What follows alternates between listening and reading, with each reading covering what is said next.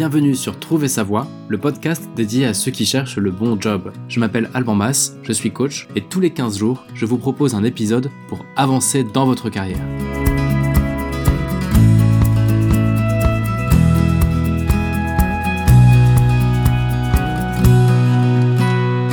Bonjour à tous, j'espère que vous êtes en pleine forme en ce 20 décembre 2021. On est à la veille des bonnes résolutions du nouvel an qui souvent sont un bon moment de réflexion et pour se lancer de nouveaux projets. Moi, je vous en partage deux, des projets sur ce podcast. Le premier, c'est d'atteindre 50 000 auditeurs sur l'année qui vient, en 2022, et de chercher un sponsor. Vous pouvez m'y aider, tout simplement en vous abonnant, si le contenu vous plaît évidemment.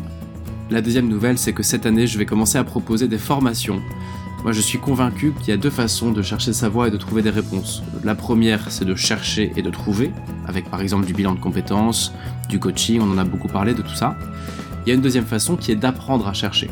Entre guillemets, au lieu de pêcher un poisson, bah, c'est d'apprendre à pêcher. Moi, je suis convaincu que trouver sa voie, prendre les bonnes décisions, c'est une discipline qui s'apprend. Dans les années qui viennent, ce sera une discipline essentielle. Et donc voilà, tout ça pour vous dire que des formations vont bientôt démarrer.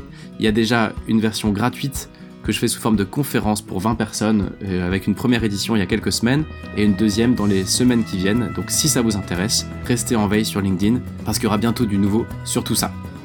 Revenons-en au sujet d'aujourd'hui qui me plaît énormément et c'est comment postuler dans un secteur d'activité qu'on ne connaît pas, où on n'a pas de réseau et où on n'a pas vraiment d'expérience ni de légitimité. Merci Nico pour cette idée que tu m'as soufflé la semaine dernière. Je trouve que c'est un sujet super intéressant qui concerne pas mal de monde.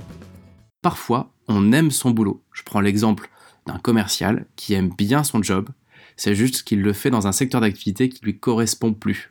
Et donc parfois on se dit, mais attends, j'ai peut-être trouvé là l'équilibre entre ma passion ou un centre d'intérêt que j'ai et ce métier qui au final me plaît. C'est juste que je le fais pas au bon endroit. Et là on se dit, attention, roulement de tambour. Il suffit que je fasse ce job que j'aime bien dans un nouveau secteur que j'aime bien aussi. Et là, qu'est-ce qui se passe? Eh bien, on y va. Et...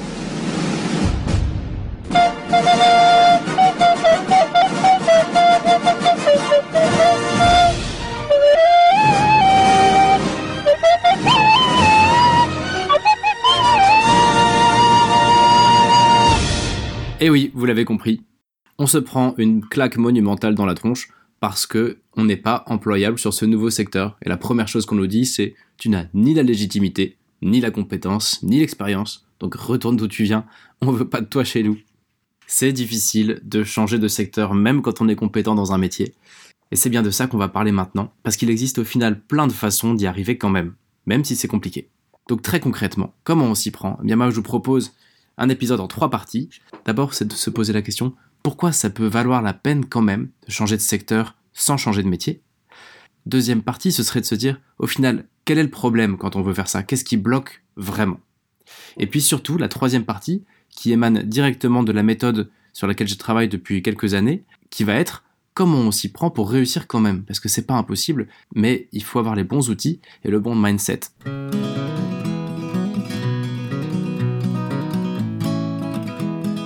Alors commençons par prendre le temps de nous poser la question pourquoi faire ça? Quel est l'intérêt de changer de secteur et de ne pas changer de métier?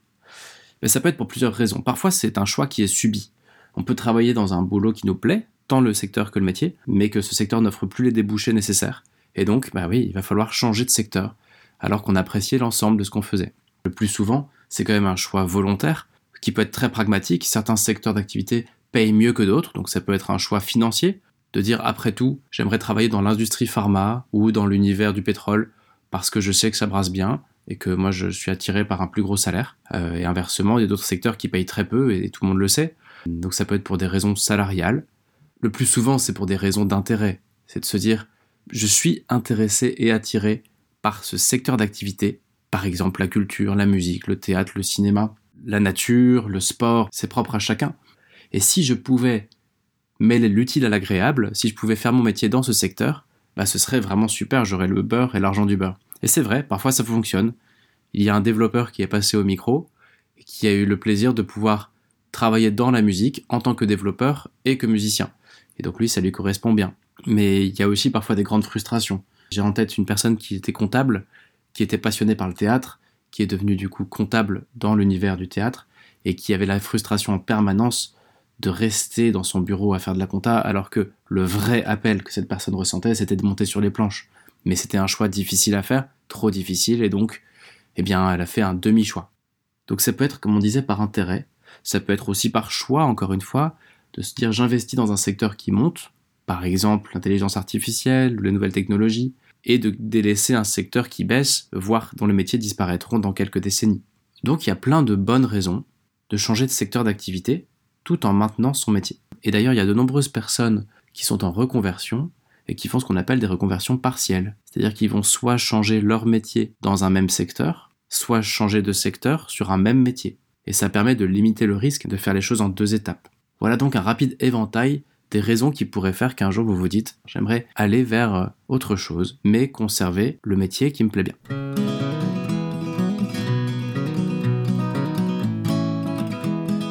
Alors si c'est si important de pouvoir travailler dans un secteur qui nous plaît, pourquoi est-ce que c'est si difficile?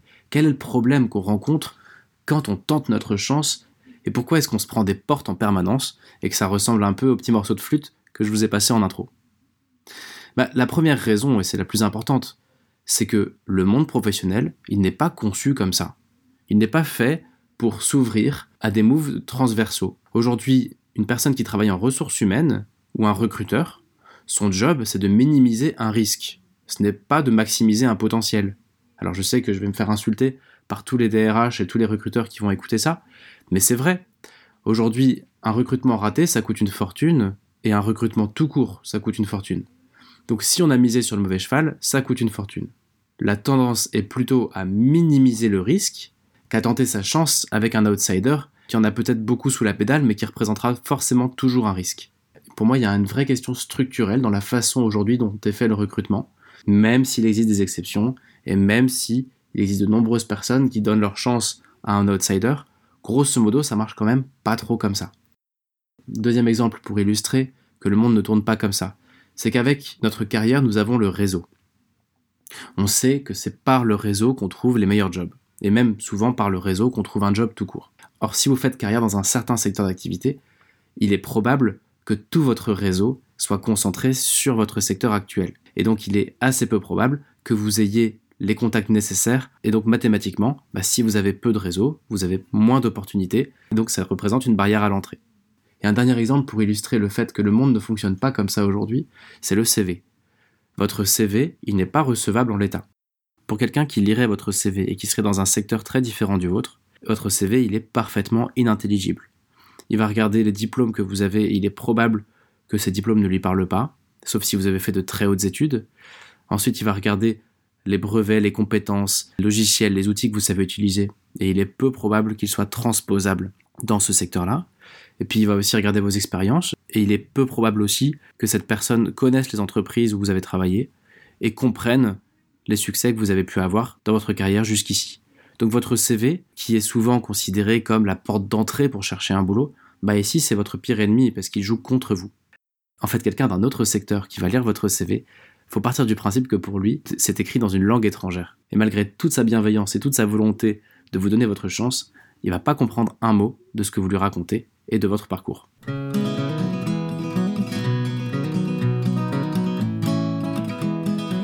Alors à ce stade, on pourrait se dire, en effet, il y a des barrières structurelles à ma démarche. Moi, j'y suis pour rien et, euh, je suis dans une impasse par rapport à ça. Alors, on va creuser ensemble, dans la dernière partie, comment contourner ces difficultés-là, comment réussir malgré tout à faire ce genre de changement? Mais avant ça, on n'a pas complètement fini de répondre à la question pourquoi c'est si difficile? Il y a une partie qui est structurelle, c'est vrai, qui ne dépend pas de nous, mais du marché du travail, des recruteurs, etc. Et il y a une partie qui dépend uniquement de nous. Et cette partie-là, elle est plus désagréable à regarder en face parce qu'on va pouvoir travailler dessus et on va pouvoir justement agir. Et ça va être plus inconfortable parce que ça va nous demander de nous remettre en question et de nous bouger un peu les fesses. Donc quelle est cette partie de responsabilité qui nous revient à nous? Et quelle est la raison pour laquelle ça ne marche pas de notre côté? Bah Pour moi, elle est simple. C'est qu'on ne se sent absolument pas légitime pour faire ce genre de changement. Je reprends l'exemple de Nicolas qui m'a donné cette idée d'épisode. Il disait voilà, le secteur de la voile m'intéresse, mais, euh, c'est difficile d'accès quand je, quand je postule ou quand j'avance des pions. Euh, on me dit que je manque d'expérience dans ce secteur. Ben oui, c'est complètement vrai et complètement logique. Il y a un chiffre hein, qui dit que 75% des personnes qui vont postuler dans un nouveau job ressentent un syndrome d'imposture. Je crois que ce chiffre est vrai, et je vous apporte un avis très personnel, je pense qu'il est doublement vrai. Il est vrai parce que oui, on ressent un syndrome d'imposteur, ça c'est sûr, et il est vrai parce que nous sommes des imposteurs. Quand on postule comme ça, un peu à poil, dans un secteur qu'on ne connaît pas, eh ben, on n'est pas légitime, objectivement, pour y postuler. Et c'est pas pour rien qu'on se sent pas légitime. C'est parce qu'on ne l'est pas, tout simplement. Alors je sais que c'est un petit peu, un peu violent de dire ça comme ça, mais je vous invite, pour comprendre ça, à transposer si c'était vous qui deviez recruter quelqu'un. Et si vous étiez tranquillement à la machine à café, que quelqu'un poussait la porte du bureau, venait vous voir, posait un CV auquel vous ne comprenez strictement rien, et vous disait bonjour, je viens du milieu du cinéma, et j'aimerais bien faire comme vous, est-ce que vous avez des opportunités? Posez-vous deux questions. Comment allez-vous considérer cette personne? Est-ce que vous avez l'estimé légitime, vous qui savez tout ce qu'il y a à connaître de votre secteur et de votre métier pour pouvoir y travailler? Quel regard vous allez poser sur cette personne? Et deuxième question, c'est que vous allez évidemment voir qu'il y a un gap, un, fossé entre son CV et ce que vous savez de votre métier, et se poser la question, qu'est-ce qu'on met dans ce fossé? On parle de quoi? Le fossé à franchir, il est composé de quoi? Et quand on se pose ces deux questions-là, bah, je pense que les réponses qui viennent assez naturellement, c'est non, cette personne n'est pas légitime pour pousser ma porte aujourd'hui, elle n'est pas encore légitime, et oui, dans le fossé qui nous sépare, il y a des choses, des expériences, une compréhension du métier, une compréhension du milieu, des compétences, des formations, etc. etc. Donc, je suis peut-être un petit peu dur, mais je pense que la principale raison pour laquelle on ne se sent pas légitime pour pousser la porte d'un nouveau secteur qu'on ne connaît pas, c'est tout simplement parce qu'on n'est pas légitime. En revanche, la bonne nouvelle, c'est qu'il est possible et même assez facile de devenir légitime, et c'est ça qu'on va creuser, parce que l'important c'est ça, c'est pas de poser le diagnostic, c'est de trouver les solutions. Et donc dans cette troisième partie, on va aller creuser comment on peut s'y prendre pour prendre confiance, comprendre ce secteur et gagner en légitimité.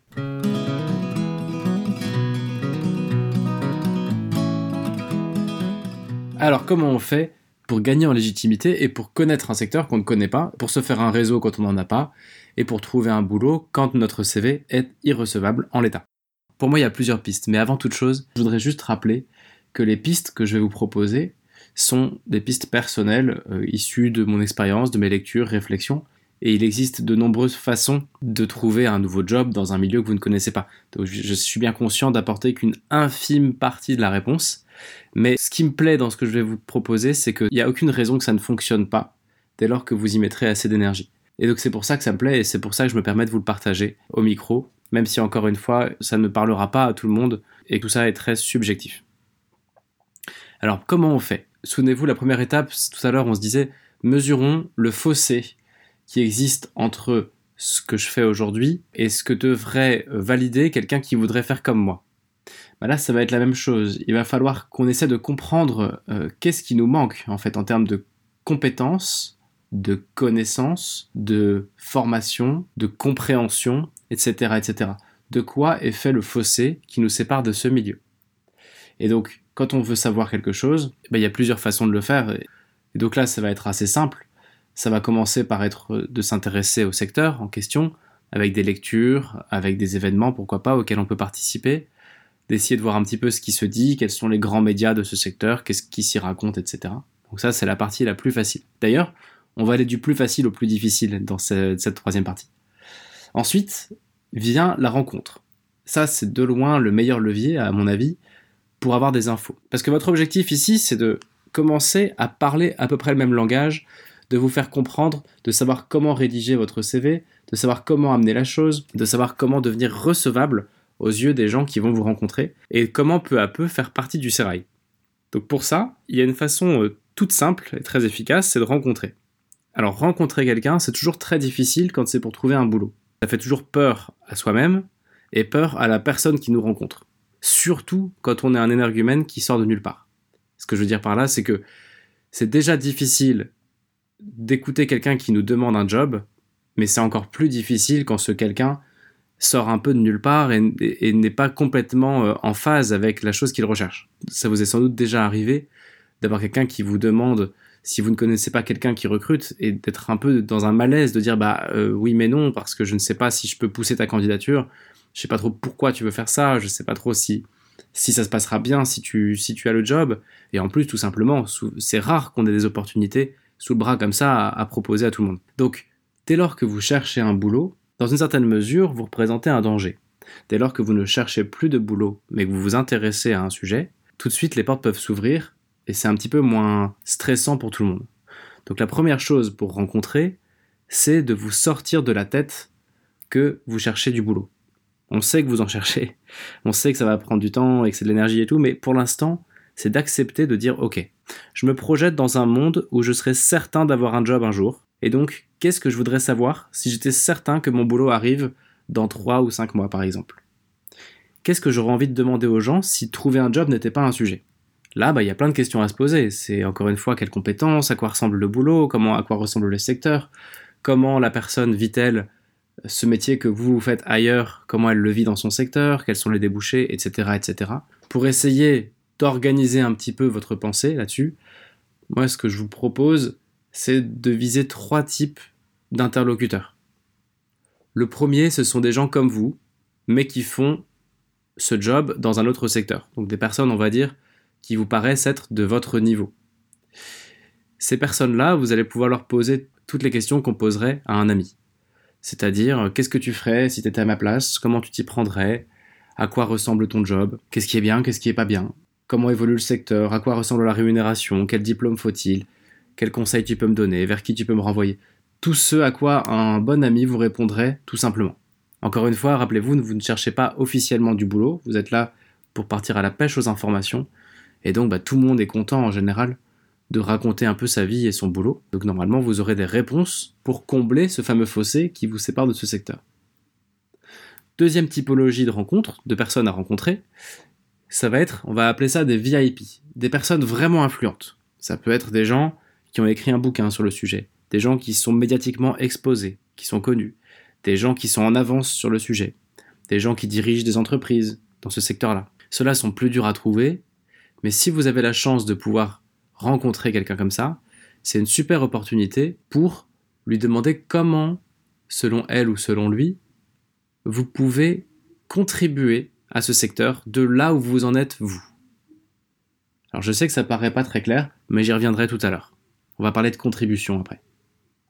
Troisième type de personnes que vous pouvez rencontrer, ce sont des personnes en poste ou RH ou recruteurs qui ont l'habitude de recruter dans ce secteur sur votre métier. Et encore une fois, même à eux, je vous invite à ne pas leur demander un boulot, sinon la porte se fermera, mais à simplement leur demander d'échanger autour d'un café ou d'un coup de téléphone. Et les questions que vous allez pouvoir leur poser, bah, elles sont un petit peu plus précises. C'est euh, comment fonctionne le recrutement dans ce secteur, quelles sont les compétences nécessaires, quelles sont les aptitudes, les connaissances, etc. Et avec tout ça, normalement, déjà vous aurez une meilleure compréhension de ce qui vous manque ou au contraire de est-ce que vous êtes déjà prêt à postuler dans ce nouveau secteur et si oui, comment vous pouvez le faire puisque vous aurez toutes les réponses à ces questions-là. Avant de passer à l'étape d'après, je veux juste faire un petit point rapide sur la capacité à réseauter ou au contraire l'incapacité à réseauter. C'est aussi une discipline, c'est aussi un apprentissage. On peut apprendre, on peut s'y former. Et comme on n'a pas le temps ici d'aller dans le détail, parce qu'en fait j'ouvrirai un peu la boîte de Pandore si je m'attaque à ce sujet-là ici. On fera un autre épisode un jour sur ce sujet-là, parce qu'on est tous concernés bien sûr par ces difficultés à aller vers des personnes qu'on ne connaît pas. Je propose qu'on reste bien concentré sur les outils et les moyens qui existent pour gagner en légitimité vers un secteur qu'on ne connaît pas et rester bien concentré sur ce sujet-là, sinon on va s'éparpiller.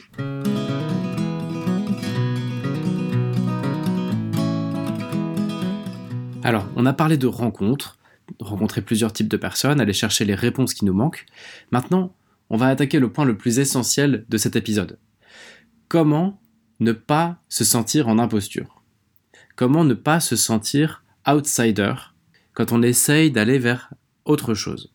Il y a une petite phrase qui me plaît bien qui dit que la meilleure façon d'entrer dedans, c'est d'être dedans.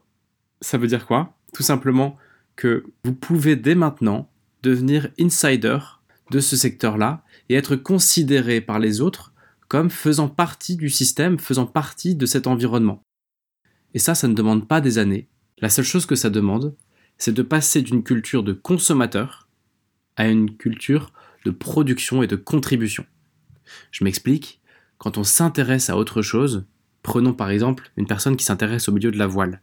Elle va être dans la consommation dès lors qu'elle va aller faire des entretiens, dès lors qu'elle va lire des bouquins, lire des revues, participer à des conférences, à des webinaires. Elle va venir consommer quelque chose pour apprendre et découvrir ce milieu.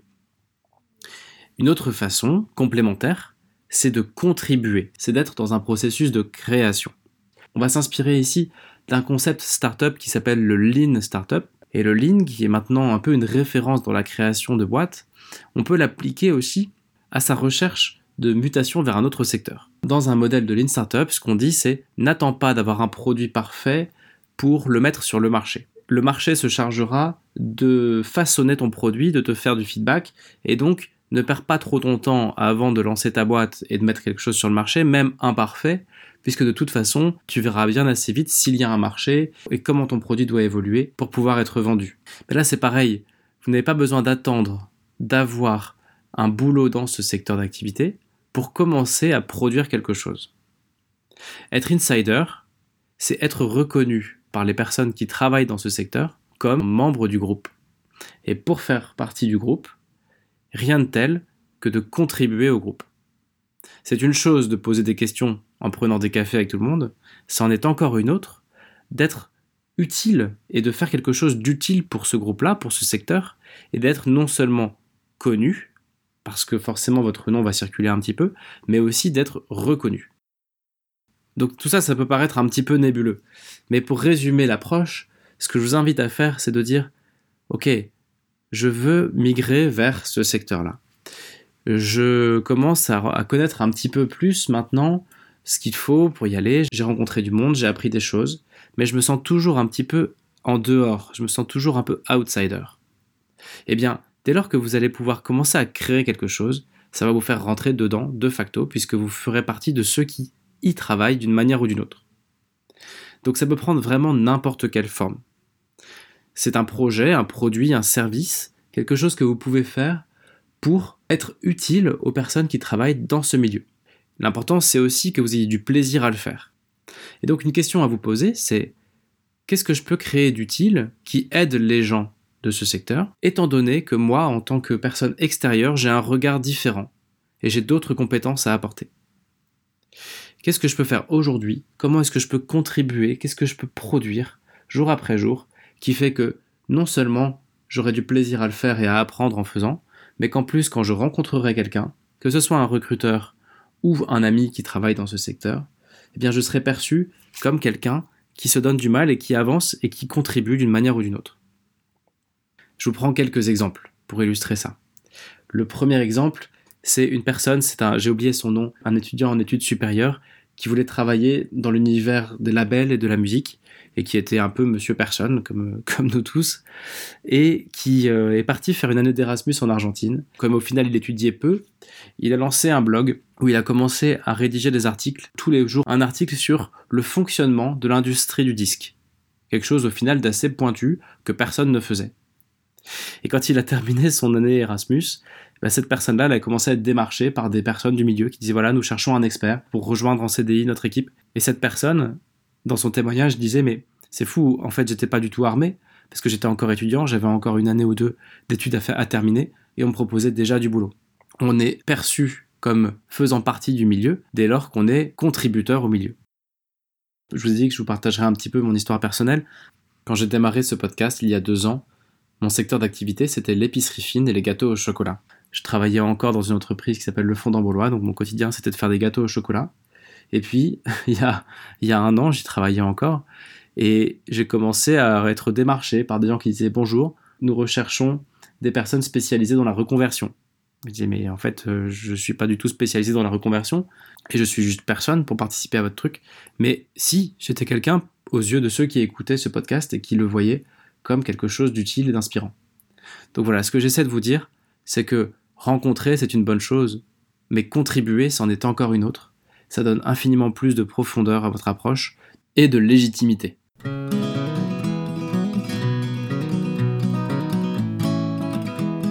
comment on peut s'y prendre pour contribuer, parce que c'est vrai que c'est pas toujours simple de savoir par quel bout démarrer tout ça. Bah, il y a plusieurs façons possibles de le faire. Euh, on pourra en reparler lors des, formations euh, dans, les mois qui viennent, mais je vous partage un exercice que je trouve assez sympa. C'est de chercher à rencontrer une personne influente du secteur où vous voulez travailler. Je reviens à ce qu'on disait tout à l'heure, une personne influente, ça peut être qui écrit des bouquins, ça peut être qui est reconnu, ça peut être qui est médiatisé, qui fait de la recherche, en tout cas quelqu'un qui est considéré comme un VIP de ce secteur. Et c'est de se débrouiller pour rencontrer cette personne et de lui proposer de travailler pour elle ou pour lui sur quelque chose, gratuitement. Donc ça peut être de créer un média, une communauté, un blog, une chaîne YouTube, un podcast. Ça peut être de créer un produit, un service, une œuvre. Ça peut être de l'aider à résoudre un problème. Ça peut être de l'aider à organiser un événement. Ça peut être de l'aider à organiser ses conférences ou, à relire son bouquin, peu importe. Ça peut être, si vous avez des talents de développement web ou de codeur, de, de lui coder une petite app qui sera pratique. Peu importe, ça peut être de faire du bénévolat ou un stage. Peu importe ce que vous faites. L'important, c'est que si vous faites ça, vous aurez un mentor qui saura vous ouvrir les portes et vous serez légitime parce que vous contribuerez. Et contribuer, ça vous donne une reconnaissance, une vraie reconnaissance méritée qui vous ouvrira bien des portes. Alors ça parlera peut-être pas à tout le monde cette histoire de rencontrer un mentor, un VIP, parce que ça peut être très impressionnant. Donc je vais vous proposer une alternative pour celles ou pour ceux qui, sont euh, un peu plus bloqués sur la rencontre. Donc je vous propose une autre alternative pour trouver comment vous pouvez contribuer. Vous pouvez trouver un média du secteur en question et lire en concentré un an de publication sur ce qui se dit, ce qui se fait, etc. Et vous pouvez vous poser quatre questions par rapport à ce média. Selon vous, qu'est-ce qui manque? Vous, vous avez un regard neuf, un regard extérieur. Qu'est-ce qui manque? De quoi personne ne parle? Qu'est-ce qui fait tilt? Qu'est-ce qui, selon vous, serait utile? Et aussi, quels problèmes font souvent débat? Quels sont les sujets chauds du moment. Et une fois que vous avez ça, eh bien vous pouvez vous pencher dessus en vous disant OK, moi je suis qui? Qu'est-ce que je sais faire? Et en tant qu'outsider, qu'est-ce que ça m'évoque tout ça? Avec mon regard neuf, qu'est-ce que je pourrais apporter de nouveau dans tout ça? Et quand vous avez la réponse, eh bien vous pouvez commencer à le faire. Et ça, jour après jour, non seulement ça vous donnera une légitimité, mais en plus, ça vous fera sans doute rencontrer des gens passionnants qui vous ouvriront les portes dont vous avez besoin et qui répondront aux questions qui sont pour l'instant sans réponse. Voilà le cœur de ce que je vous propose. Rencontrer et contribuer. Et à force de faire ça, vous commencerez à savoir comment ça se passe dans ce milieu, dans ce secteur. Et vous serez quelqu'un, vous serez reconnu, vous serez connu. Et le fait d'être connu fera que votre CV n'est plus un problème. Vous ne serez plus connu par votre CV, mais parce que vous apportez de nouveau. Vous allez pouvoir commencer à postuler ou à vous former en fonction de la route que vous devrez prendre pour accéder à ce secteur. Mais ce ne sera pas la même démarche que ce que vous auriez fait from scratch dans votre coin en posant juste une candidature un peu au hasard. Voilà. La seule question qui se pose maintenant, c'est de combien de rencontres vous aurez besoin pour bien connaître le système et de combien de mois vous aurez besoin en contribution pour être quelqu'un, pour être connu et reconnu et ne plus avoir à rougir quand vous postulerez. Voilà, c'est ça que je vous propose aujourd'hui dans cet épisode. Je ne vais pas forcément aller beaucoup plus loin parce que on, en, aurait encore plein de choses à en dire, mais je préfère qu'on essaie de rester simple et concentré sur cette histoire-là. Et donc je vais juste résumer ce qu'on s'est dit avant de passer au petit défi.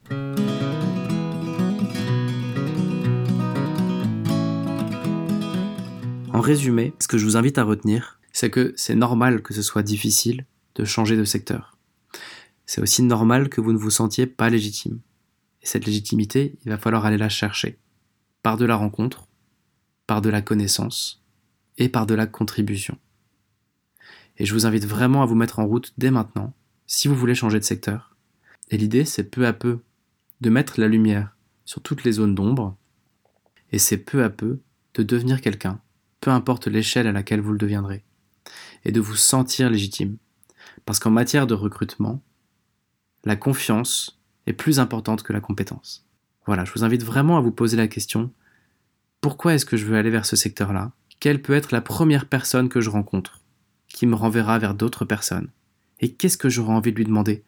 Si j'étais sûr qu'à la clé il y a un boulot Et aussi, qu'est-ce que je peux faire moi aujourd'hui pour apporter vraiment ma pierre à l'édifice et pour avoir la fierté de dire oui, je suis outsider, mais je commence à être quelqu'un dans votre univers parce que moi aussi je fais quelque chose d'utile.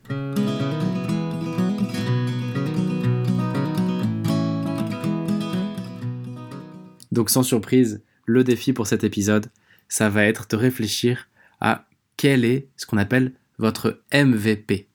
Je vous ai parlé du Lean Startup.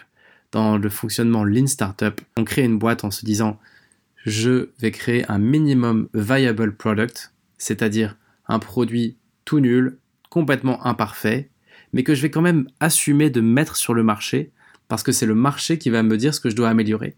Et il vaut mieux ça plutôt que perdre des années à travailler mon produit et à sortir quelque chose qui de toute façon ne correspondra pas parfaitement au marché. Donc j'en reviens au Lean Startup, à ce MVP, et vous, je vous invite à vous poser la question, quel peut être mon MVP, mon minimum viable product? Quel est ce projet que je démarre aujourd'hui qui va me permettre de rentrer dans ce secteur? En parallèle de ma réflexion, de mes candidatures, de mes rencontres, etc. Qu'est-ce que je peux commencer aujourd'hui de contributif en partant de ce que j'aime et en partant de mes compétences? Bonne chance et je vous donne rendez-vous dans 15 jours pour le prochain épisode.